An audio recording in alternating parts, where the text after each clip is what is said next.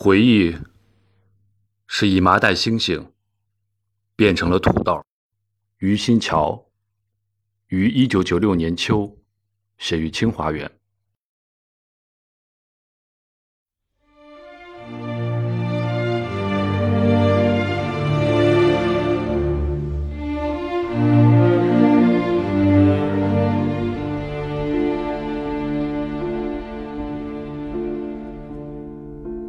回忆是以麻袋星星变成了土豆，降温了，他的忧伤值得注意。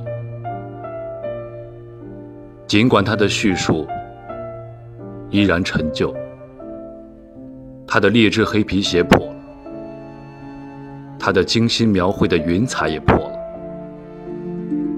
更破的是。多年前，从杨舍中学狂奔到下园的小青年，这一狂奔，致使一个名叫玉米的女孩，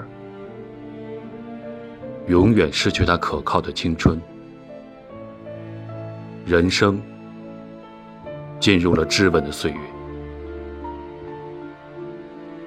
谁叫他的父母从窗口抛出他的礼物？一瓶红酒，半斤诗稿。他父亲粗暴的手遏制了他的痛哭，却不能阻挡三十五分钟的暴雨从山坡那边席卷而来。跑到二十里外的下园道班，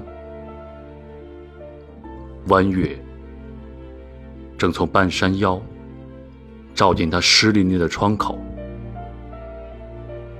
这一夜，他在窗前坐到工人们全部起床，